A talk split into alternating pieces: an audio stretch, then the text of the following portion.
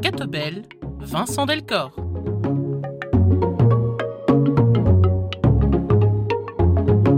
Bonjour à tous et bienvenue dans Plein Feu, une émission de Catobel. Vous êtes sur une RCF, Vincent Delcor au micro et en face de moi aujourd'hui Xavier de Bénazé. Bonjour Xavier. Bonjour Vincent. Vous êtes jésuite, vous êtes français, originaire de Marseille, vous êtes éco-théologien, vous allez nous expliquer exactement de, de quoi il s'agit. Votre nom, votre action seront si intimement liés au campus de la transition. Là aussi, vous nous expliquerez évidemment de quoi il s'agit. Vous êtes délégué de votre province. Votre province est euh, province d'Europe occidentale francophone. Hein, cette province jésuite qui regroupe la France et la Belgique notamment, mais aussi l'île euh, Maurice et, la Grèce. Délégué sur les questions de transition, d'écologie. Et puis aujourd'hui, vous habitez euh, au Châtelard, près de Lyon, mais vous êtes de passage par la Belgique. Euh, on va prendre le temps de, faire connaissance, hein, c'est un peu le principe de cette émission, émission en, en, trois parties. On commence toujours ben voilà, par faire connaissance avec la personne qui est en face de nous. Vous êtes prêtre depuis 2022, c'est encore assez récent. Peut-être nous expliquer un petit peu voilà, comment et pourquoi vous êtes devenu prêtre, d'où d'où vient ce, ce désir, cette vocation, Xavier? J'ai grandi à, à, Marseille, qui est la, ma ville. Les racines familiales sont à l'ouest, entre Bretagne et Anjou, et je passais deux mois en gros euh, l'été dans la propriété chez mes grands-parents euh, avec un parc de 10 hectares que je connais à peu près par cœur. Et je commence par ces deux lieux-là parce que je crois que leur écosystème naturel et humain m'ont formé et ont été une manière pour Dieu de, de me façonner. Euh, certainement à l'ouest, il y a là la naissance, je dirais, d'une première vocation chez moi d'ingénieur agro. Voilà, mmh. le fait de passer du temps dehors, de passer du temps sur la ferme, puis de, connaître ce parc, ces arbres, euh, les créatures qui y vivent euh, un peu par cœur. Voilà, ça m'a nourri, ça m'a, donné cette envie et ce désir de, travailler dehors, de travailler dans le vivant. Et puis euh, les racines familiales, voilà, toute cette tradition, cette terre de l'ouest de France qui est assez catholique, voilà, qui a une histoire bien ancrée. Et puis de l'autre côté, euh, j'ai grandi à Marseille, donc là, changement total, milieu urbain, ville cosmopolite, portuaire, donc la, la question de la rencontre de l'autre euh, dans toute sa différence, d'autres cultures, d'autres religions m'a traversé. Et puis en même temps, euh, la mer. Mmh. Et, et, donc du coup, l'appel à aller au large, à vouloir aller voir plus loin. Voilà, donc ces, ces deux terres euh, et ces deux écosystèmes humains m'ont formé. Et puis, euh, il y a deux autres personnes en particulier qui ont tracé mon chemin vers euh, les jésuites, puis vers le fait d'être prêtre. C'est d'un côté ma tante et ma reine, la sœur aînée de papa, qui est religieuse dans la famille des jésuites, voilà, à la communauté Saint-François-Xavier, et qui a toujours été la personne vers qui je me tournais pour euh, discuter comme adolescent, comme enfant, comme adulte, dès que j'avais un peu des questions de sens un peu profond et qui était en mission, elle, dans les banlieues nord de Paris, avec des primo-arrivants, des gens de toute nationalité, de toute religion. Et je la voyais heureuse, rendant des gens heureux dans des milieux sociaux complètement différents, facteur de paix euh, aussi dans la famille. Voilà, donc ça, je me suis dit, ah, tiens, sans doute on peut être religieux, religieuse en l'occurrence, heureux, et euh, rendre les autres heureux dans des lieux très différents. Puis de l'autre côté, l'autre personne, c'est euh, Saint François Xavier, voilà, mmh. euh, premier parmi les premiers compagnons jésuites, euh, missionnaire en Inde jusqu'au Japon, jusqu'au port de la Chine. Et donc du coup, ça a nourri mon imaginaire d'enfant. Ce qui fait qu'assez tôt, euh, je me suis posé la question de la vocation. En tout cas, elle était très ouverte pour moi euh, dès que j'avais 7-8 ans. Oui, j'ai lu de vous, depuis l'âge de 7 ans, avez-vous dit un jour, j'avais grandi avec la question de ma vocation présente à l'esprit, vais-je me marier et avoir des enfants ou vais-je devenir prêtre et missionnaire? Voilà. 7 ans, c est, c est, vous avez des souvenirs précis de, ouais, de ces ouais, questions Je me souviens très bien euh, de ces questions et par exemple du déménagement, ouais, je devais avoir du coup 8 ans, 9 ans. On venait de déménager, le curé de notre ancienne paroisse venait nous rendre visite et je me vois très bien allant lui ouvrir la, porte euh, du couloir de la nouvelle maison là et de me dire ah bah plus tard euh, je pourrais être euh, comme le père Alain mais en même temps le désir de, travailler en, en, mission je lisais des récits de missionnaires en particulier en Afrique ou en Amérique latine. Voilà. Et bah du coup je serais missionnaire ce qui m'a valu d'écrire ça quand je suis arrivé dans le collège public de Marseille le premier jour dans une classe où je connaissais personne, euh, ça n'a pas beaucoup plu aux profs euh, et du coup voilà, ça m'a valu un collège euh, très intéressant où tout le monde savait que j'étais catho, tout le monde m'appelait le moine, ce qui n'était pas forcément facile quand on est ado de grandir avec cette étiquette. Mais de l'autre côté, euh, j'ai découvert du coup très jeune, je dirais, la, la soif de sens qui peut habiter euh, nos contemporains. Là, mes copains de classe, on est restés quatre ans dans la même classe ensemble.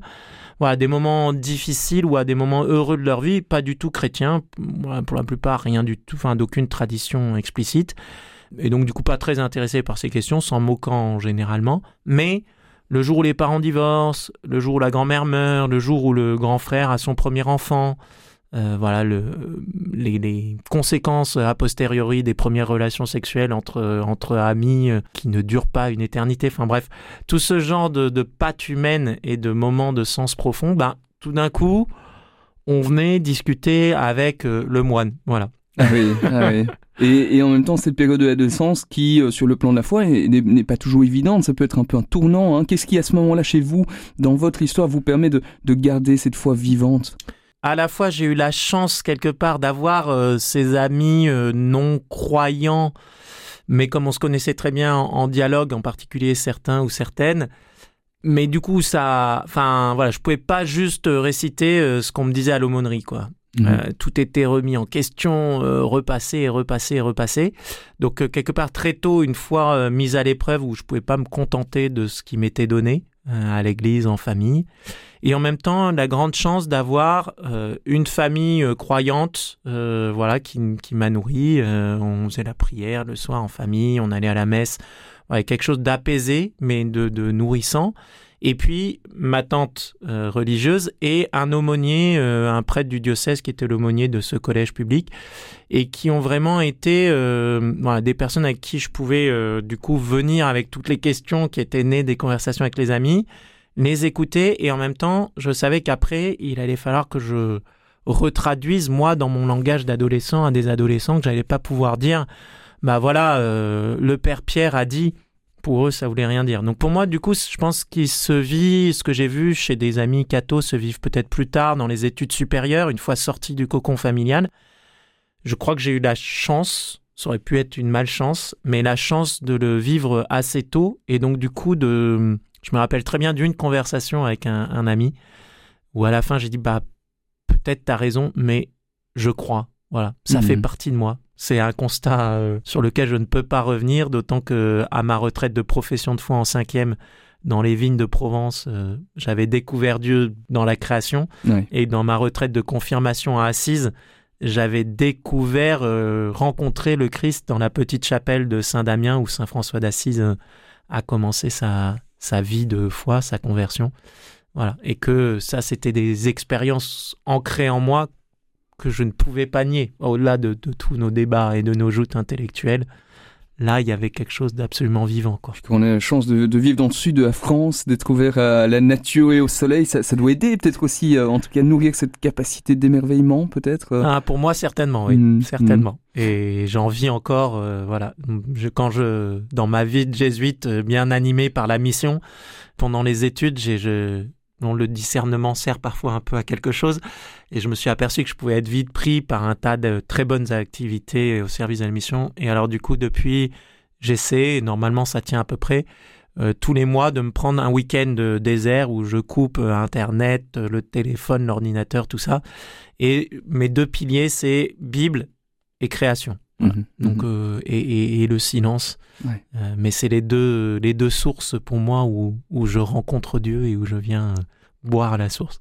Alors vers 17-18 ans, c'est la fin des études secondaires. À ce moment-là, euh, c'est quoi le, choix des, études ou, celui de la vocation euh, euh, Alors, disons que quand j'ai fini mon lycée, pour moi, c'était très clair que j'avais cette espèce peut-être d'appel mm, qui m'était évident de faire des études d'ingénieur agro. Donc je me suis jamais posé la question de rentrer dans un ordre religieux. Pour moi, je me suis jamais posé la question de rentrer dans un diocèse. J'ai assez, enfin autant que je me souvienne, entre jésuites et franciscains. Jésuites, je pense, par Saint François Xavier et euh, franciscains par Saint François d'Assise. Voilà, bon, ça vaut ce que ça vaut. Mais voilà, à la sortie du lycée, pour moi, c'était très clair. Euh, j'allais faire dans le système français une classe préparatoire pour préparer les concours des écoles d'ingénieurs agro, puis après une école d'ingénieurs agro, puis après on verrait. Il se trouve que pendant mes études d'ingénieur agro, alors ma classe préparatoire, je l'ai fait chez les jésuites, que je ne connaissais pas vraiment en fait. Et la première année, j'avais un aumônier jésuite, donc on a commencé à parler un peu discernement, puis après il est parti. Donc j'ai un peu laissé les choses en plan pendant mes études d'ingénieur agro, j'ai fait six mois euh, de stage à l'extrême nord du Cameroun euh, sur des histoires de développement agricole pour le diocèse là-bas. Et euh, avec des missionnaires en brousse, des sœurs, des, des, prêtres. Et je suis rentré en me disant, bah, en fait, ce qui compte vraiment beaucoup pour moi, c'est le côté du développement, du service. Il y a vraiment des bonnes choses qui sont, des mauvaises choses aussi en développement. Mais donc finalement, je suis rentré en me disant, ben, c'est ça qui compte. Donc, bah voilà, je vais vivre là-dedans, je vais avoir une famille. J'étais apaisé, la, mhm. question était réglée. Mhm. J'ai commencé à travailler après, euh, j'ai travaillé en tout deux ans dans un cabinet de conseil sur les questions de développement durable. Et puis en fait, pendant ma première année, je faisais partie d'un groupe euh, de jeunes cathos et on nous propose le lundi pour le lundi suivant, pour le dimanche, de partir euh, en pèlerinage en Italie du Nord. Il restait quelques places. Et j'entends Italie du Nord, j'entends surtout Assise et je me dis, ah, j'ai besoin de retourner Assise. J'étais fatigué après les quatre premiers mois de boulot. Et bizarrement, je ne sais pas très bien pourquoi, mais mes chefs m'ont laissé partir alors qu'il y avait des réunions de prévues. Et du coup, je suis retourné à Assise dans ce Pélé et on allait commencer 24 heures de silence. On les commençait dans la petite chapelle de Saint-Damien. C'était à peu près 10 jours, jour, jour pour jour après ma rencontre avec le Christ là. Cinq minutes avant, n'importe quel ami m'aurait demandé ce que j'allais faire de ma vie, j'aurais dit ah bah j'ai enfin résolu ma question de vocation. Et là, devant le Christ, même présence. Et c'est pas que je me suis dit que je m'étais trompé, mais c'est juste que je n'arrivais pas à répondre à la question. C'est comme si je retrouvais un copain après dix ans qui me disait alors ta question. Et là, devant le Christ, je savais pas dire, j'arrivais pas à dire bah j'ai choisi. Mhm. Alors on a enchaîné sur 24 heures de science qui n'était pas très agréable. Et quand je suis rentré à Paris, j'ai appelé mon aumônier jésuite et je lui ai dit euh, est-ce que vous êtes rentré à Paris, père Parce que, bon, je crois que là, je vais arrêter d'essayer de me débrouiller tout seul. Je vais prendre quelques aides. Voilà. Donc, on a fait, on a commencé de l'accompagnement spirituel un peu régulier, ce qui m'a beaucoup été à poser ma vie de prière, à sentir les mouvements intérieurs, à toute l'école de Saint-Ignace. Et à la fin, euh, c'est passé par deux points. Un qui est la question de l'indifférence, dont mon accompagnateur jésuite là me parlait, mais je comprenais pas. Et en fait, tout d'un coup, je me suis dit, mais en fait, je serais heureux dans les deux. Je serais heureux dans une vie de famille et je serais heureux comme euh, religieux chez les jésuites ou chez les franciscains. Donc c'est moi qui avais passé ma vie à faire du plus du moins, à essayer de voir de quel côté la balance penchait. Tout d'un coup, je me suis dit, mais non, en fait, enfin, je serais heureux dans les deux. Ça peut être deux bons choix, deux bonnes possibilités. Ça, ça, soulage, en fait, ça ah, enlève un peu une pression, peut-être. oui, parce que du coup, on sort, moi, d'une image qui m'habitait, et en accompagnant des gens aujourd'hui, je vois qu'elle habite un certain nombre il y a deux chemins. En fait, il y en a un bon, un mauvais. Dieu en a tracé un bon. Voilà, c'est ma vocation, c'est là que Dieu m'appelle. Et sinon, l'autre, ce sera mauvais. Et il faut pas que je me trompe. Et, Dieu a mis des petits signaux, euh, mais si je les lis pas bien, ben je vais me planter et ça va être l'horreur. Ce qui est quand même une image en fait d'un Dieu assez vicieux, euh, qui est pas euh, le Dieu. On est aujourd'hui là, l'évangile du jour, c'est les disciples d'Emmaüs. Jésus qui vient cheminer avec les disciples euh, eh ben, on est aujourd'hui le, 12 avril, hein. cette émission n'est pas en direct, mais effectivement l'évangile du jour. On est juste après Pâques, et du coup, bah, c'est ça, c'est ce Dieu qui chemine avec nous dans, nos choix. Donc j'ai été un peu euh, libéré de ça, et après je me suis dit, bah, j'ai repensé à mes copains de, collège public à Marseille, je me suis dit, la chance qu'ils connaissent un chrétien est quand même assez faible. La chance qu'ils connaissent un homme ou une femme d'église euh, engagé dans la vie religieuse est quasiment nulle. Donc si moi, qui l'impression que je peux être heureux dans les deux, je ne risque pas dans un noviciat. c'est sans doute là qu'est le plus grand service pour moi. Mhm. Et donc, du coup, euh, j'ai fait une retraite après de discernement de 10 jours euh, suivant les exercices de Saint-Ignace. Et j'hésitais entre franciscain et jésuite. Et qu'à un moment, en priant avec les béatitudes, celle qui m'est restée, le goût qu'on a, c'est bon, la, les exercices spirituels qui veulent un peu cette méthode-là, c'était heureux les affamés et assoiffés de justice, le royaume des cieux est à eux. Et du peu que je connaissais des jésuites, ça leur correspondait. Donc je me suis dit, bah voilà, Seigneur, je suis prêt à rentrer chez les jésuites. Ils m'ont accepté au noviciat. Et 11 ans et demi après, je suis encore là et toujours heureux. Donc finalement... Pour quelques années encore, sans doute. On peut l'espérer. Euh, c'est intéressant ce que vous avez dit. Au fond, il y, a peu de chances que, que, mes anciens copains rencontrent un jésuite, et donc raison de plus pour y aller. Là où, d'autres pourraient se dire, oh, attention, il y, a, très peu de jésuites et, peu de gens qui, s'engagent dans la voie de la prêtrise ou de la vie religieuse. Ça peut aussi faire peur. Est-ce que, est que vous avez connu cette peur à vous dire, je, m'engage et on n'est peut-être pas nombreux et, je ne sais pas s'il y aura d'autres jésuites de, mon âge, de ma génération, encore après moi? C'est mhm. une, peur qui vous habite, je dirais même encore aujourd'hui peut-être? Une peur, non je crois que je peux dire que euh, les jésuites ne sont pas dans la séduction. Donc au noviciat, on nous a pas caché la réalité démographique. De toute façon, on avait une communauté jésuite à côté de nous euh, où il y avait un certain nombre de jésuites entre 80 et 90 ans. Donc on la voyait, la réalité. À l'époque, c'était seulement la province de France et on était 500, euh, dont la moitié de plus de 75 ans. Bon, huit ans plus tard ou six ans plus tard, on a mis la province, l'ancienne province de Belgique méridionale et Luxembourg avec la province de France pour faire la province d'Europe occidentale francophone, on est redevenu 450-500, donc plus la moitié de plus 75 ans. Donc cette réalité-là, je, la connaissais dès le départ. On est quelques jeunes jésuites. En moyenne, il y a, il y a, il y a deux, trois euh, jésuites par an euh, qui rentrent au noviciat, parfois dix. Voilà, parfois deux. Bon, nous, on était trois. En plus, on s'est très bien entendu. Donc, ça n'a jamais été une peur d'être tout seul c'est une question, voilà. Et puis parfois, euh, c'est lourd à porter dans la mission parce que c'est la réalité d'un corps vieillissant. Et donc, bah, plutôt euh, parfois des, questions de qu'est-ce qu'on va fermer, qu'est-ce qu'on doit laisser, qu'est-ce qu'on doit passer à d'autres, que des questions de, de, choses nouvelles. Voilà. Maintenant, Dieu est bon avec moi et euh, j'ai plutôt été envoyé sur des missions où il s'agit de commencer de nouvelles choses, mmh en particulier mmh avec ce, ce, sillon de la Laudato aussi de l'écologie intégrale. Donc cette question, je la vis avec toute la province, mais au réel, au quotidien dans ma mission, je suis, on me demande plutôt d'inventer des choses nouvelles et beaucoup au contact des jeunes. On va en parler dans, dans quelques instants. Xavier de Bénazé, vous êtes euh, notre invité dans, dans plein feu aujourd'hui. Au toile, au-delà de tout, c'est un chant que vous avez choisi euh, de nous proposer. Euh, les chants ça, ça vous parle? Oui, beaucoup, parce que en fait, j'ai peu été à Thésée, mais j'ai vu combien ça nourrissait des chrétiens et des gens pas si proche de l'église. Et là, par exemple, euh, il se trouve que j'ai un ami du campus de la transition, non croyant, on pourrait dire, mais qui, avec un groupe du campus d'amis, est allé une fois à Thésée. Et depuis, là, pour la troisième année, il y est retourné seul pour le trium de Pâques. Il n'est pas chrétien, il se définirait pas comme chrétien, et pourtant il trouve là un lieu source, et ça, je trouve que c'est extraordinaire.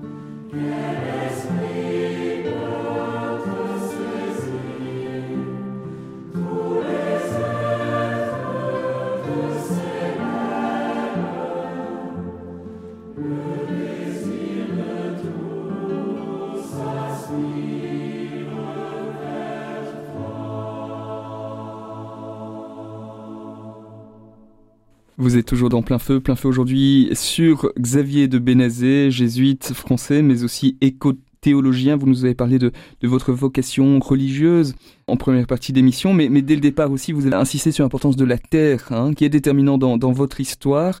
Un autre texte qui sera fondamental, c'est Laudato Si, publié en, 2015, l'encyclique du, pape. Ce souci de la terre, cette préoccupation euh, écologique, euh, effectivement, elle, est liée à, quoi? Peut-être d'abord, à l'émerveillement ou, d'abord à la peur? Euh, Comment est-ce que vous la situeriez? C'est, du côté de l'émerveillement. Enfin, c'est vraiment la terre de l'Ouest là que j'évoquais, ce petit village de Couffé entre Nantes et Ancenis, et ces 10 hectares de terrain. c'est d'être dedans, euh, de m'en émerveiller et puis d'en faire partie quoi. C'est c'est ma terre au sens de mes racines. Enfin, je dirais ça coule dans mon sang quoi. Mhm. Et puis euh, ma première expérience de Dieu. Alors je me rappelle de quelque chose le jour de ma première communion à 7 ans, mais je dirais ma première expérience un peu consciente de la présence de Dieu. C'était euh, pendant ma retraite de profession de foi, donc je devais avoir 12 ans. On nous envoie prier sans vraiment de, de consignes ou de méthode pendant une demi-heure en silence. Euh, on était euh, dans l'arrière-pays euh, provençal, voilà, dans les vignes. et moi, je me suis posé dans, dans cette vigne.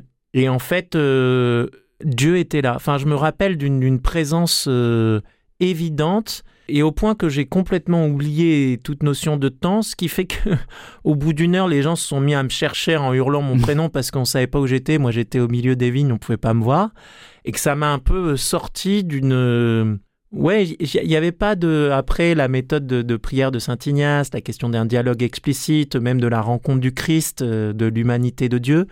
Mais là, c'était vraiment euh, l'adoration, je dirais, pure et simple de, la présence du Créateur euh, et, de la vie qu'il nous donne, quoi, de la, de la beauté de la création. Donc ça, c'est une racine très profonde. Maintenant, euh, pour moi, ça se liait pas forcément aux questions d'écologie comme on les formule aujourd'hui. Quoi. Ça, c'est venu plus tard euh, par mes études. Mmh c'est ça. Dieu, est-ce qu'on peut dire qu'il est, il est dans la dans la nature. Certains disent plutôt, bah non, Dieu, c'est à la messe, dans l'église, dans le Saint-Sacrement, dans la parole. Vous avez aussi évoqué la parole. Pour vous, Dieu, c'est d'abord dans la création qui se donne? Euh, bah en fait, c'est pas d'abord dans la création, mais c'est aussi euh, dans la création. L'esprit de Dieu habite euh, chaque créature. Et là, alors si je mets ma casquette d'éco-théologien, donc d'avoir fait des des études un peu spécialisées sur la question de la théologie chrétienne interrogée par le contexte de crise écologique et sociale. Souvent, euh, ce que je peux entendre de la part de chrétiens, c'est dire, oh là là, attention, euh, on risque euh, le panthéisme, le paganisme. Bon, et là-dessus, aussi un, un, texte très clair. Et en fait reprend des débats qui ont eu lieu au, début de, l'Église avec les pères de l'Église, en particulier du, côté grec, là dans les premiers siècles de l'Église, c'est de dire, bah non, en fait, on n'est pas panthéiste, c'est-à-dire tout, en grec, euh, panthéiste, c'est tout est Dieu. On ne dit pas que l'arbre est Dieu, que la fourmi est Dieu, que la bactérie est Dieu, mais on formule une proposition comme chrétien qui est pas nantéiste, donc euh, Dieu est en tout et tout est en Dieu. Mhm, mhm. Et, que ça, bah oui, tout est, tout vient de Dieu et Dieu habite sa création. L'esprit de Dieu travaille euh, dans la création et que du coup, on peut euh, lire la présence de Dieu euh, dans le monde autour de nous, dans nos vies quotidiennes. Voilà. Après, il y a les sacrements qui sont, on pourrait dire, ou la parole de Dieu, qui, ont, qui donnent une densité et peut-être une, une facilité à lire la présence de Dieu. Il est sans doute plus facile, et quoique pour certains c'est pas du tout évident. On peut se dire il est plus facile de lire la présence de Dieu dans l'Évangile que dans ma vie d'aujourd'hui là. Si je prends ma journée d'hier, bon, peut-être pas facile d'y lire la présence de Dieu. Par contre, je lis euh, l'histoire de Jésus et là, je me dis, ah bah oui, Dieu est là. Et pourtant, justement, ces, ces moments de présence plus évidents de Dieu que peuvent être la messe, euh, la parole de Dieu, les sacrements, un temps de retrait spirituel, sont des lieux où nourrir de manière explicite et évidente ma relation à Dieu, pour ensuite euh, pouvoir le chercher et le trouver dans les trois autres relations fondamentales de mon existence, que sont ma relation à moi-même, ma relation aux autres humains et ma relation à la création. Mmh mmh et qu'il s'agit bien de, tenir tout ça euh, ensemble et non pas de séparer les relations de la vie ordinaire de la relation à Dieu, parce que dans ce cas-là, en fait, c'est là qu'on risque, je dirais, euh, on pourrait dire un paganisme, qui est, ben, on fait une sphère du sacré, voilà, Dieu. Bon, là, c'est sacré. Et donc, comme chrétien, on dirait euh, c'est la messe, c'est les sacrements. Et puis tout le reste, en fait, c'est la matière et on fait ce qu'on veut. Et, c'est un peu un risque, et souvent ce que des personnes un peu en dehors de l'Église peuvent renvoyer à des chrétiens. C'est bon, ok, vous êtes chrétien une heure à la messe le dimanche, mais en fait, le reste de votre vie derrière, on voit absolument pas que vous êtes chrétien. Et c'était une phrase de, de Nietzsche, euh, qui est pas un grand ami des chrétiens, et qui dit bah je croirai en Dieu le jour où les chrétiens auront des gueules de sauvés. Et c'est sûr que si on va à la messe le dimanche et qu'en sortant on en fait la gueule, ou qu'on va à la messe le dimanche et puis qu'après la semaine on fait des boulots qui détruisent la vie des autres, peut se dire euh, elle est où il est où l'évangile mhm. quoi. La relation à, l'environnement, à la nature, alors quelle serait justement cette une relation saine à l'environnement? Se pose notamment la question du, du lien avec les animaux, jusqu'où est-ce qu'on doit aller dans, dans le respect des animaux? Est-ce que tu es un animal euh, pour le manger par exemple? C'est des choses qui vous semblent acceptables? Ben, alors, euh, du coup, moi, je parlerai de relation à la création comme croyant et pas à l'environnement ou pas à la nature. Mhm. Euh, ça implique effectivement l'idée de créateur. Ça implique l'idée d'un créateur et puis ça implique aussi la, notion que euh, nous, autres êtres humains, nous sommes créatures parmi les autres créatures. Et donc, ça évite la séparation, même en dehors du, de la sphère chrétienne, là, que qu'impliquerait la nature. Voilà, il y a la culture humaine et puis il y a la nature. C'est à l'extérieur de nous. L'environnement, bon voilà, ça nous environne, mais c'est pas c'est pas vraiment nous. Donc là, l'avantage de la de la création, c'est qu'elle évoque à la fois le créateur et puis elle nous met euh, au sein euh, du vivant, quoi. Voilà. Aujourd'hui, les, les, les, milieux écolos non chrétiens tendront à parler des écosystèmes. Voilà, on fait partie de ce système ou du vivant, euh, dans le sens que bah, nous aussi, on est vivants parmi les vivants. Donc ça, c'est une première chose. La deuxième, bah, comme comme chrétien, on est invité à vivre en harmonie avec cette création. Alors c'est intéressant de, retourner dans les histoires de la Genèse. On a reproché aux juifs et aux chrétiens d'être une des sources de la crise écologique d'aujourd'hui à cause du verset du premier récit de la Genèse où il s'agit de soumettre et dominer la terre. Enfin de remplir et soumettre la terre et de dominer sur les poissons et les oiseaux.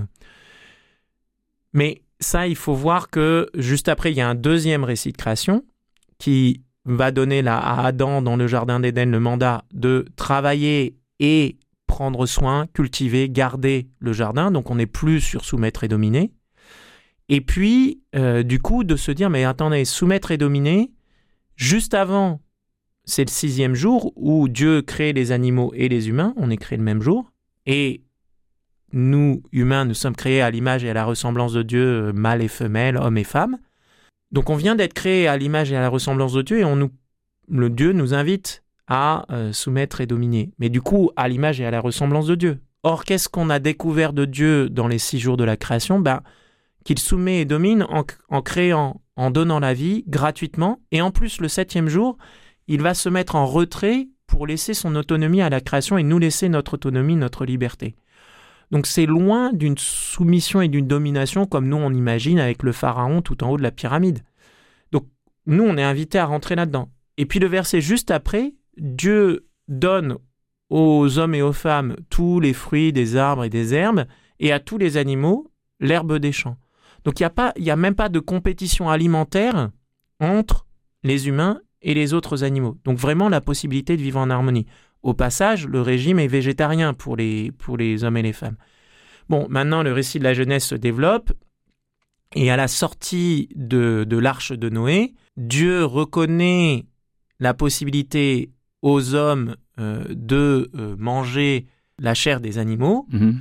parce qu'il y a une violence qui habite l'homme, on peut en faire une lecture plus positive, mais la lecture traditionnelle, c'est voilà un peu Dieu qui reconnaît cette pulsion de violence dans l'homme et qui dit, bah voilà, là, il y a, y a peut-être un, un, moyen de la contenir, et en même temps sans le sang. Autrement dit, sans la vie, parce que la vie appartient à Dieu, dit le, dit le texte biblique. Et donc du coup, c'est sûr que pour nous aujourd'hui, en plus avec les questions de crise écologique et sociale, où on sait que notre consommation de viande est un impact majeur sur la planète, alors il faut faire des différences entre la viande, en particulier la viande rouge. Entre un kilo de poulet et un kilo de bœuf, il y a un, écart de 1 à 10 en termes d'impact. Donc si on, on mange de la viande, peut-être qu'il vaut mieux manger plus souvent du poulet et manger du bœuf de qualité rarement les jours de fête, par exemple, comme ça se faisait avant. Bon, ben se dire, bah tiens, là, je suis invité à revisiter ma relation à l'animal, à me redire qu'en fait, prendre la vie d'un animal, c'est pas rien, et que manger un steak haché euh, tous les jours dont je ne sais même pas où il vient, je le sors du congèle et je veux pas savoir, bah là, il y a peut-être pas quelque chose de pas très ajusté. Hmm. J'ai fait un stage de fin d'études de, de, l'agro euh, chez, euh, chez Nestlé pour préparer l'ouverture d'une direction développement durable. Et je discutais un moment avec la responsable du marketing de Herta, qui est une marque de jambon, entre autres. Et ils avaient fait un test chez des consommatrices et ils s'étaient aperçus que, en gros, si sur le paquet de jambon, il y avait le dessin d'un cochon, inconsciemment, les consommatrices, je dis consommatrices parce que le test était fait sur des femmes, parce que c'est encore elles, malheureusement, qui font l'essentiel des tâches euh, quotidiennes, eh bien, la consommatrice tendait à changer le même paquet de jambon, mais sans le dessin de cochon, plutôt que celui avec le dessin de cochon. Donc, il y, a un inconscient qui travaillait de ah bah ah il y a un gentil petit cochon sur le paquet ah, mais ça veut dire que ah oui ah oui manger du jambon ça veut dire en fait il faut avoir tué le gentil mmh petit mmh cochon Aujourd'hui, tout ça, ça a complètement disparu. Et vous, vous dites justement qu'il faut gagner en conscience, redonner de la conscience de, ce vivant dans lequel on, s'inscrit. Être chrétien sans, sans respecter ce vivant, c'est possible ou, ça ne va pas? Ben, je pense que euh, il faut se réordonner. Euh, voilà, d'abord se réordonner à Dieu, dirait Ignace dans les exercices, mais, mais que la réordonne, se réordonner à Dieu comme créateur va passer par se réordonner dans sa relation ajustée à la création. Et du coup, ben, prendre soin de la création, c'est notre mandat depuis le début de la Genèse. Voilà, mhm. prendre soin et garder le jardin. Est-ce qu'aujourd'hui, on est des bons jardiniers de la création? Euh, certains et certaines d'entre nous, oui, et on peut l'être, mais aussi notre, le système qu'on a construit euh, de consommation de masse n'est absolument pas à prendre soin de la création. Mhm. Et ça, il faut qu'on ouvre les yeux. Alors 2015, on l'évoquait tout à l'heure, c'est la publication de, de l'encyclique Laudato aussi. Est-ce que vous diriez que pour l'Église, c'est un, tournant, un moment charnière, c'est un texte fondateur, fondamental, révolutionnaire? Comment vous, vous décririez cette, euh, cette parution? C'est certainement un, tournant pour l'Église et pour l'Église institutionnelle. Alors, euh, en fait, des chrétiens et des chrétiennes engagés dans ce champ de, de l'écologie, y compris de l'écologie politique ou de l'écologie de terrain, il y en avait depuis longtemps. Mais disons que dans l'Église, alors là, on parle de l'Église catholique, c'est pas forcément très bien vu. Je connais moins le contexte belge. En France, ça reste euh, parfois problématique pour des catholiques de, se dire qu'on peut être écologique, parce que écologique, c'est être écologiste. Autrement dit, c'est voter pour le parti Europe Écologie Les Verts, plutôt classé à gauche et ayant pris des positions sur les questions de bioéthique qui sont jugés incompatibles avec euh, les positions de l'Église et donc bah, on ne peut pas être chrétien écolo. Enfin moi on m'a dit ça ou on m'a posé cette question-là dans des conférences explicitement. Voilà, bon, le texte de Laudato aussi a l'avantage d'être un tournant et d'expliquer comment quelque part on peut être chrétien écolo ou en tout cas comment comme chrétien on revient à ce mandat d'être jardinier de la création et que au-delà de questions partisanes de politique, eh ben voilà, il y a des chemins inventés étant donné la manière dont on est en train gentiment de massacrer la création et donc on peut se poser la question de notre amour du créateur si on massacre sa création. Donc là, il y a, un vrai appel à la conversion. Alors des gens sont parfois choqués par cette idée d'une conversion écologique. Donc là, il faut relire euh, la aussi, euh, je crois que c'est le paragraphe 217 de mémoire, peut-être je me trompe, et qui dit en fait c'est pas une conversion à l'écologie, on revient aux questions de paganisme, blabla. C'est le pape dit en fait c'est de laisser rayonner notre rencontre du Christ qui nous révèle que le Créateur est notre Père. Euh, jusque dans notre vie quotidienne, jusque dans notre relation à la création. Donc il ne s'agit pas de se convertir à une idéologie, il s'agit de laisser rayonner notre suite du Christ jusque dans notre manière d'être en relation avec nos frères et sœurs les plus pauvres et avec nos sœurs, frères et sœurs créatures. Et c'est la grande phrase de Laudato aussi, d'appeler à entendre la clameur de la terre et la clameur des pauvres ensemble, de lier crise écologique et crise sociale. Huit ans après la publication de Laudato Si, vous avez le sentiment que ce message hyper colle ou il y a encore un, chantier énorme? Eh ben, moi, de, mon point de vue, de ce que je vois dans le monde jésuite, là, euh, je, suis de passage en Belgique pour aller à un rassemblement euh, de, de tout, on va, les éco-teams des, des, collèges euh, jésuites à Godine voilà, j'ai l'impression que les réseaux euh, catholiques, les réseaux chrétiens, c'est en plus c'est un sujet où en œcuménisme on se retrouve beaucoup avec nos frères et sœurs protestants et orthodoxes. J'ai l'impression que les choses bougent lentement, trop lentement. Euh, voilà, c'est toujours dur de faire bouger des institutions, les changements de vie. Les chrétiens sont pas meilleurs que les autres, donc on change euh, lentement, pas à la hauteur des enjeux. Mais moi, je, je, je suis plutôt sursollicité que peinant à prêcher dans le désert. Mhm. Voilà. Maintenant, j'ai quelques amis cathos engagés sur ces questions d'écologie depuis longtemps et qui me disent, bah moi, Xavier, j'ai l'impression que on plafonne ou on régresse. Voilà. Moi, dans ma paroisse, euh, quand je parle de ça, maintenant, on me dit, écoute, ça va, on a fait un carême sur la Laudato Si il y a trois ans, c'est bon, on a coché la case. On a fait la Laudato Si. Maintenant, on passe à autre Mhm. chose. Il y a des choses plus sérieuses. Mais moi, c'est pas du tout mon expérience et j'ai plutôt l'impression de voir des chrétiens et des chrétiennes qui ont soif et des gens en dehors de l'église ou sur le seuil de l'église qui attendent une parole des chrétiens et des chrétiennes, une, action de l'église institutionnelle.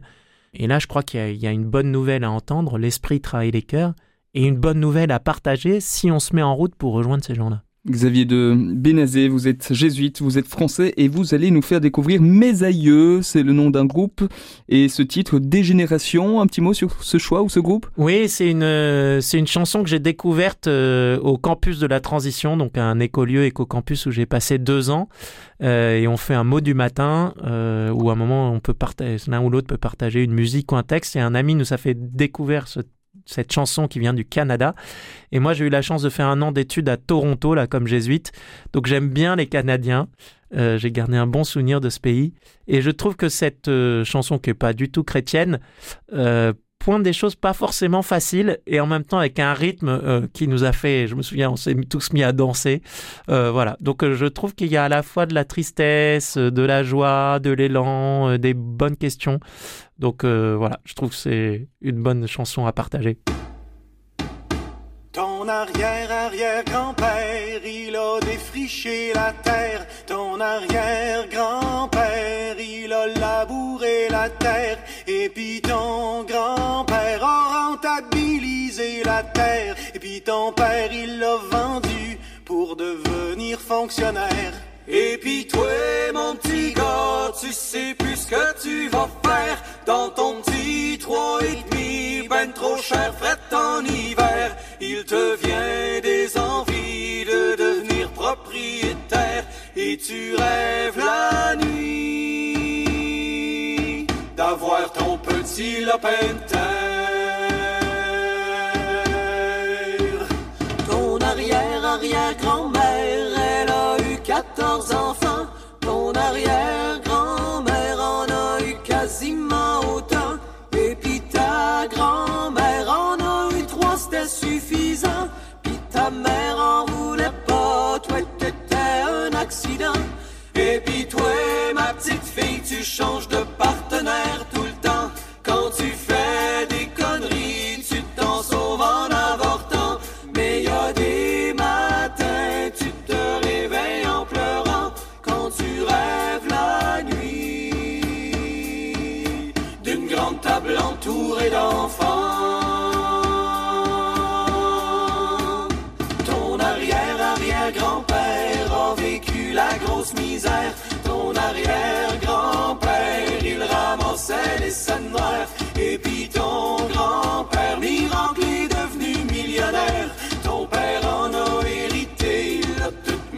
REER. Et puis toi, petite jeunesse, tu dois ton cul au ministère. Pas moyen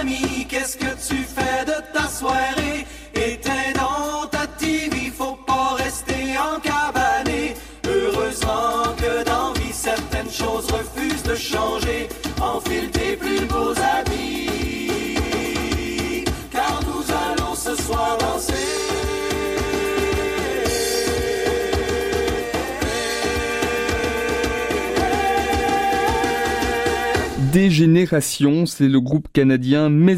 Vous êtes toujours dans, dans plein feu avec Xavier de Bénazé. Xavier de Bénazé, jésuite français. Euh, vous avez vécu de 2018 à 2020 au campus de la transition. Alors, euh, beaucoup de nos auditeurs, à mon avis, ne savent pas ce que c'est. Est-ce que vous pouvez nous, le- nous le présenter en quelques mots? Oui, le campus de la transition est un projet qui est né, on va dire, de la, de la soif d'un certain nombre d'enseignants euh, dans des, dans des universités et grandes écoles en France et d'étudiants euh, dans le supérieur qui se disaient mais en fait aujourd'hui on, nous enseigne même pas le monde d'aujourd'hui. C'est pas qu'on nous prépare pas au monde de demain c'est qu'on nous enseigne même pas le monde d'aujourd'hui. On nous enseigne le monde comme si rien n'avait bougé depuis 20 ans comme si la crise écologique et sociale ça n'existait pas comme s'il n'y avait pas de limite planétaire.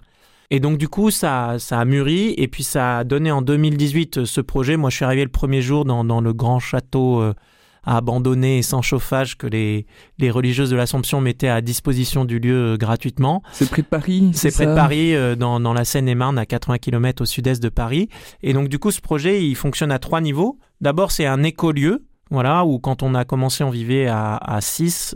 Et puis aujourd'hui, il y a euh, entre 20 à 30 personnes qui habitent sur place. Donc c'est un gros écolieu avec une vie euh, sobre et heureuse, voilà, en cherchant euh, une certaine radicalité dans la manière de, de- d'essayer de tester la sobriété, et en même temps le désir que cette radicalité ne soit pas marginale. Et donc cet écolieu, il n'est pas là pour lui-même, il est au service de la deuxième échelle du projet, qui est un éco-campus, donc on reçoit sur place des étudiants, maintenant de plus en plus des enseignants euh, pour les former à une autre euh, pédagogie, une autre manière d'enseigner, des gens du monde professionnel euh, qui veulent, voilà, qui comprennent que pour leur activité économique professionnelle, il faut bouger sur ces questions-là.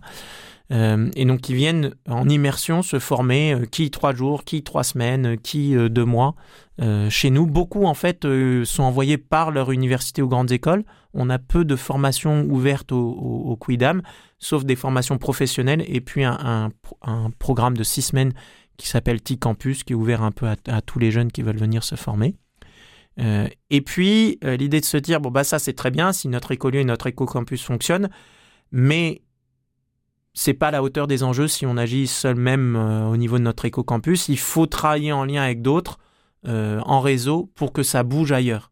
Euh, et donc, du coup, ça, ça veut dire travailler avec des réseaux, à la fois des réseaux engagés du côté écolo. Donc là, nous, on est une oasis du réseau Colibri, par exemple, qui est un réseau écologiste issu de Pierre Rabhi. Et puis, on est inséré dans des réseaux d'universités, y compris d'universités internationales. On travaille en lien avec euh, des universités en France qui veulent faire bouger les choses chez elles, ce qui pour nous est pas facile. C'est une chose de faire une pédagogie qu'à un groupe de 25 dans un lieu au milieu de la nature, c'en est une autre de faire une pédagogie pour un amphi de 300 ou de 1000 élèves. Voilà. Donc comment est-ce qu'on arrive à transférer? On n'a pas la solution magique, mais on essaye de travailler, de diffuser, euh, et puis de diffuser aussi par des articles de recherche, par des publications, par des livres, voilà, y compris de ce qui marche pas ou de ce qui Mhm. est difficile chez nous. Un campus de la transition en Belgique, ce serait, ce serait une piste, c'est un de vos rêves ou- Ben, il y a- y en a, on a eu dès le départ des liens avec les Belges parce qu'il y avait des Belges dans le dans le groupe qui a réfléchi au tout début. euh, Benoît Kittre, qui est un ami belge, par exemple, a, a travaillé euh, sur le projet de campus de la transition. Donc c'est un projet euh, laïque, à confessionnel. La plupart des gens ne sont pas ne sont pas croyants là-dedans. Euh, et donc du coup, les liens avec la Belgique, euh, il y a, euh, alors pas directement, je dirais un essaimage du campus, mais un peu dans la même sphère, un projet euh, qui est issu du Schumacher College, euh, qui est dans le Devon en Angleterre, Satish Kumar, près de Totnes, euh, la ville où la première ville en transition avec Rob Hopkins qu'on voit dans le film Demain, qui est pas mal dans le réseau transition belge. Il vient, il vient régulièrement en Belgique, je vois ça pas mal passer. On peut dire que le, le Schumacher College, qui existe depuis les années 90 en Angleterre, a inspiré le campus. Il a inspiré les Sprouts, euh, Schumacher Sprouts en Belgique. On a des liens avec l'université de Namur, euh, qui se pose la question d'un espèce de, de mini campus de la Mhm. transition. Voilà, donc il y a des recherches qui se font, des liens qui existent. Maintenant, euh, voilà, les, les projets, il faut le temps que ça émerge. euh, et puis, euh, voilà, les collectifs humains, bah, ça se monte, ça fonctionne, ça ralentit. Voilà, donc je connais pas d'équivalent en tant que tel en Belgique, mais il y a des choses qui s'inventent et de toute façon, il n'y aura pas d'équivalent. Il y a des réalités locales qui sont Mhm. différentes. Donc, Xavier de Benzé, vous êtes prêt depuis 2022, mais en 2021, donc un peu plus tôt déjà, votre provincial, François Boédec, vous demande de porter de manière particulière cette question écologique, ces questions de transition au sein de la Compagnie de Jésus. C'est un poste qui, qui, qui n'existait pas alors, donc c'est une création, un nouveau poste. Cette création de poste, en, en tant que tel, c'est c'est un acte fort de, de la Compagnie de Jésus? Oui, c'est, on peut dire c'est un acte fort et bon, euh, au royaume des aveugles, les borgnes sont rois. Donc ce que je ne dirais pas du tout pour euh, euh, chanter Cocorito co et, la gloire des jésuites, mais ce que je vois, c'est qu'aujourd'hui, au sein du monde jésuite en Europe, bah, la province OF avec ce non seulement moi comme délégué, ça c'est une chose, mais on a recruté une laïque plein temps euh, en, juin 2021 pour faire bouger les choses dans les communautés jésuites et les institutions jésuites. Et puis on vient de recruter une autre laïque compétente dans ce domaine en février et qui va être là euh, sur ce rassemblement des, écoles euh, jésuites euh, en Belgique, là, des, clubs écologie, parce qu'elle bosse spécialement sur nos réseaux d'établissements scolaires. On en a 15 en France. euh, 10 en Belgique, donc c'est un, gros apostolat et un gros impact positif ou négatif. Voilà, donc il y a- cette volonté de mettre du temps, de mettre des ressources, de mettre des compétences. Or, moi, quand on m'a confié ce, ce- ce poste-là, c'est quelque chose que j'ai dit assez rapidement, c'est-à-dire il faut qu'on se mette à faire. Mhm. Voilà. Humblement, mais à faire, parce que on peut faire des grands discours sur la Odette aussi, des grands discours de théologie, des grands discours spirituels, mais si on ne fait pas, alors les gens vont rapidement nous dire oui, ok, très bien, que les curés causent. Euh, maintenant, qui fait Bah pas eux, donc faut aller chercher ailleurs. Et vous avez le sentiment que vous avez déjà pu faire ou faire bouger des choses au sein de la Compagnie de Jésus? Ben, en fait, avant moi, le, le- ce que je trouve beau, c'est que je dirais que ça, ça a pris source dans Laudato aussi en 2015, avec la, la dimension spirituelle très profonde de ce texte, qui s'est traduit par notre provincial quand il a commencé son mandat en 2018, qui a demandé une retraite pour les, la province sur ces questions. Il y a une quarantaine de jésuites qui ont fait cette retraite, qui a porté beaucoup de fruits pour les uns ou les autres, et qui a, après euh, les jésuites au niveau mondial ont, ont pris quatre euh, champs apostoliques comme priorité, montrer la voie vers Dieu, marcher avec les plus pauvres, construire un avenir d'espérance avec les jeunes, et qui sont trois champs apostoliques, ces trois-là assez classiques Mhm. pour les jésuites depuis 500 ans, et puis prendre soin de la maison commune, ce qui est relativement nouveau. Et donc du coup, ça, ça a nourri le désir de la province d'avancer, et c'est arrivé à une feuille de route qui commençait par la question de dire, pour animer tout ça, il va falloir mettre des moyens. Donc déjà là, et on était un petit groupe à travailler déjà en amont, un peu, j'ai envie de dire, à côté de nos missions principales. Et déjà là, d'avoir fait bouger et de mettre des moyens comme ça, humains, des ressources à disposition du réseau, bah, je vois que voilà, dans les autres provinces jésuites européennes ou dans les autres, euh, dans les diocèses, euh, congrégations euh, en France, en Belgique, un certain nombre de gens disent, ah bah voilà, là, on a l'impression que les jésuites veulent y aller, ils mettent des moyens, nous, il faudrait qu'on fasse la même chose, comment vous avez fait, et on partage très volontiers. Et puis euh, là, on vient de, terminer euh, un an et demi. Ça a pris du temps parce qu'il a fallu monter l'outil, tester les choses, mais un bilan carbone de, des, des 30 communautés jésuites qu'on a. après, on a fait la somme, donc on a un bilan carbone de notre province jésuite qui nous permet de nous dire, ben voilà, où sont nos plus gros impacts Mhm. Euh, et comment, à partir de là, on va pouvoir agir, non pas sur nos idées, nos envies, nos intuitions, mais un peu sur des faits. Alors, là-dessus, il y a, un enseignement assez euh, positif et riche, je trouve, euh, qui nous donne du cœur à l'ouvrage. C'est que dans les dans nos impacts moyens français et belges, il y a quatre grands domaines d'émissions de CO2 euh, les transports, le logement, l'alimentation et puis la consommation générale, tous les biens, voilà, les meubles, Internet, bon. Eh bien, chez les jésuites, on est en dessous des moyennes nationales, en partie parce que, enfin en large partie parce que toute la partie consommation générale est très faible. Et ça, c'est un héritage du vœu de pauvreté de la tradition chrétienne pour, tout- pour les ordres religieux. Euh, et elle vient d'un appel spirituel à suivre le Christ pauvre et humble. Donc, c'est bien parce que c'est dans cet élan qu'il faut s'inscrire du côté de la sobriété heureuse Mhm. dont parle la, la société.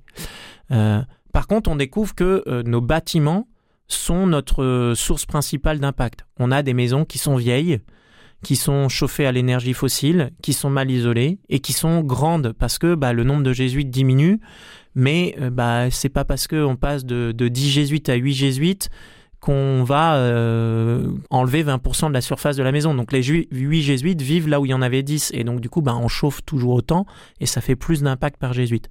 Donc voilà, on, est en train de travailler. Aujourd'hui on, a lancé des chantiers euh, d'isolation. Voilà, c'est très lent, toutes les questions de bâtiment. On travaille sur la question de, l'alimentation dans les communautés et un certain nombre de communautés, euh, doucement, mais on parlait de la viande tout à l'heure, sont en train de changer leur alimentation pour que ce soit moins carné, pour garder la viande rouge pour les jours de fête, euh, plutôt se passer sur la viande blanche quand on consomme de la viande. Donc je vois des choses, euh, je vois des choses bouger, je vois des, un certain nombre de communautés qui réduisent assez fortement leur parc de voitures et qui commencent à passer à l'électrique. Voilà, donc des choses bougent, pas de manière euh, massive, mais quand même, l'élan est là il n'y a plus trop de résistance, c'est plutôt euh, une question de, bah, de moyens, de, de, temps à passer. Et puis après, pour l'isolation des bâtiments, beaucoup de, de moyens financiers, parce que c'est très lourd chez les jésuites âgés, plus trop de résistance, notamment sur les questions comme la viande ou le chauffage, par exemple. Euh, ça doit quand même pas être si évident pour certains d'une toute autre génération. Alors, c'est sûr qu'il y a des questions de, génération, des questions de culture aussi. Nos, nos communautés sont, sont, interculturelles. Euh, on a pas mal d'étudiants étrangers qui viennent euh, et pour qui la question du chauffage, quand on vient de pays tropicaux, le froid est vivement ressenti. Et c'est là qu'il ne faut pas être euh, dogmatique à ayatollah de l'écologie, c'est-à-dire il y a des réalités locales, culturelles ou de santé qui peuvent dire, bah voilà, euh, oui, on recommande euh, une température de consigne à 19 degrés le jour et 17 degrés la nuit pour nos communautés. Voilà, ça c'est une recommandation que le, provincial a assumé et invité les communautés à prendre. Maintenant, dans des communautés de pères âgés, par exemple, on peut très bien comprendre que pour des raisons de santé, ce soit plus haut. Voilà, il n'y a pas de, il a pas d'une espèce de, ligne unique. Mais même dans des communautés avec des pères âgés, euh, j'ai vu euh, la question de la consommation de viande, par exemple, passer euh, du steak haché au poulet. voilà, et l'impact est réduit par 10, ne serait-ce que par ce geste-là. J'ai vu une communauté en Belgique, avec un certain nombre de pères âgés, se dire, bah voilà, pour l'hiver, on va fermer la salle où on prenait le café et autres, comme ça on la chauffe plus, et on prendra le café autour des, tables du souper. Et ce sera très bien. Et du coup, on réduit de fait la consommation énergétique. Donc je crois qu'on peut, euh, on peut travailler entre toutes, euh, entre toutes générations. Et les résistances euh, fortes qu'il y avait pu y avoir, y compris sur cette question dans nos communautés, mmh. sont encore présentes, mais, mais moindres. Et ça, je trouve que c'est une bonne nouvelle parce que pour le coup, dans la société en général, cette tension intergénérationnelle autour des questions euh, écologiques, j'ai l'impression, monte malheureusement. Et donc il y a, voilà, cette prière, euh, là où il y a du conflit, je, sois tapé, mm. Seigneur. Ben, je pense qu'on peut être comme chrétien témoin dans nos paroisses. On a ce côté intergénérationnel. Si on arrive à vivre ça paisiblement, je pense qu'on peut être une bonne nouvelle, un évangile euh, pour nos sociétés aujourd'hui, parce que là, le conflit se tend. Justement, Xavier de Bénézé, certains voient aussi l'écologie comme une manière de, réconcilier peut-être les jeunes avec l'Église. Mhm. Est-ce que c'est une piste qui vous semble crédible, qui, correspond à, ce que vous expérimentez, notamment dans les écoles? Euh, Vous êtes souvent hein, sur le terrain, dans, les écoles, notamment auprès des jeunes. Euh, vous sentez que les jeunes peuvent être touchés par la parole que les jésuites ou que l'Église de manière plus générale peut avoir sur l'écologie? Je crois que euh, je mettrai dans le même package les jeunes et, un tas de monde en fait en intergénérationnel pour qui euh, en fait la crise écologique et sociale euh, devient une crise existentielle personnelle mais qui provoque une quête de sens. Quelque part, le, monde matériel, superficiel, qui depuis deux générations, trois générations est suffisant, et dit, bah voilà, tout va mieux aller et vous occupez pas du reste quelque part, on peut trouver que dans la crise écologique et sociale, qui est catastrophique, hein, on est d'accord, mais il y a, quelque chose d'une bonne nouvelle, de l'esprit qui travaille, parce qu'il vient fendre ce matérialisme un peu crasse, en disant, mais en fait, c'est la, sens de la vie n'est pas d'en consommer toujours plus. et ça, ça arrive à des jeunes ou des moins jeunes aujourd'hui.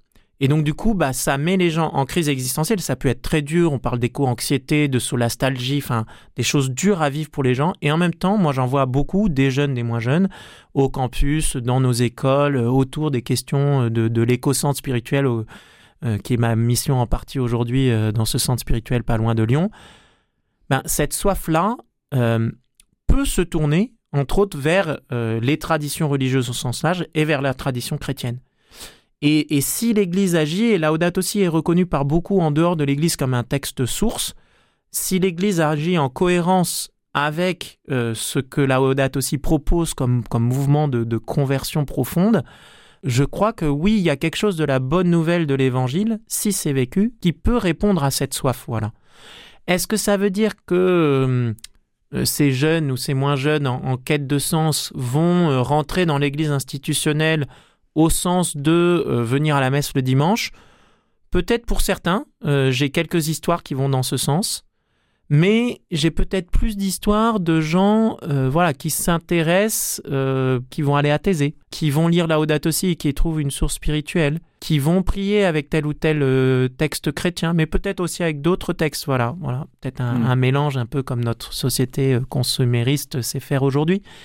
Là, oui, je crois qu'il y a une vraie voie euh, de réconciliation, en tout cas un vrai évangile, d'abord pour nous comme chrétiens de se dire, en fait, l'Esprit de Dieu travaille dans le cœur des gens largement au-delà de l'Église institutionnelle et met des gens en quête de sens, leur donne soif. Ah, ça, c'est extraordinaire. Le job est déjà fait. Euh, ce qu'on n'arrivait pas à faire depuis 40 ans, ça arrive. Maintenant, ça peut être aussi une bonne nouvelle au sens d'une évangélisation, d'un partage de nous, ce qui nous fait vivre comme chrétiens dans cette crise écologique et sociale. Mais pour ça, il faut qu'on soit sur le terrain avec les gens. Mhm. Voilà. On va pas leur dire ça du haut de la chair de l'Église. Il faut qu'on soit avec eux sur le terrain. Xavier de Bénézé, vous êtes jésuite, vous êtes français, vous êtes euh, délégué pour votre province sur les questions d'écologie. Merci d'avoir été notre invité aujourd'hui. Merci beaucoup. Et chers auditeurs, à très bientôt pour un nouvel épisode de Plein Feu, une émission à retrouver sur catobel.be et très bientôt dans le journal dimanche.